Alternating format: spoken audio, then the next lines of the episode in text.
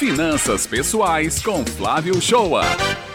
Oi, bom dia, ouvinte do Jornal Estadual da Rádio Tabajara FM. Você conhece aquela mentalidade antiga de poupar dinheiro? Aquele cofrinho que era usado para guardar moedas? No interior, era muito usado o dinheiro escondido debaixo do colchão. Pode acreditar que na minha carreira bancária de 35 anos, presenciei a abertura de contas cujo dinheiro tinha sido economizado e guardado debaixo do colchão. E daí, quando tomava a decisão de ir ao banco para aplicar o recurso, era feito na caderneta de poupança.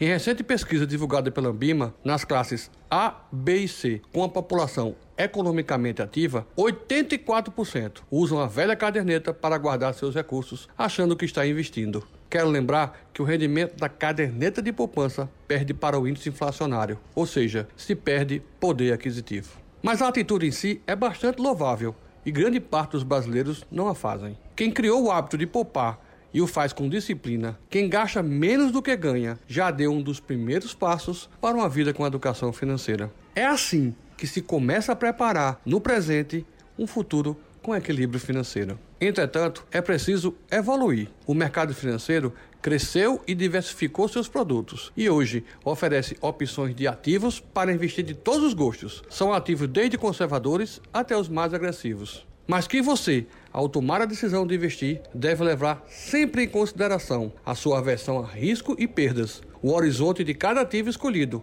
e a distribuição de forma diversificada do recurso de acordo com o seu uso no futuro. Para 2021, pare de poupar e comece a investir. Tem alguma dúvida sobre finanças pessoais? Quer que abordemos algum assunto sobre finanças pessoais? Mande sua dúvida ou assunto aqui para a Rádio Tabajara FM, coluna Finanças Pessoais do Jornal Estadual, que vamos responder.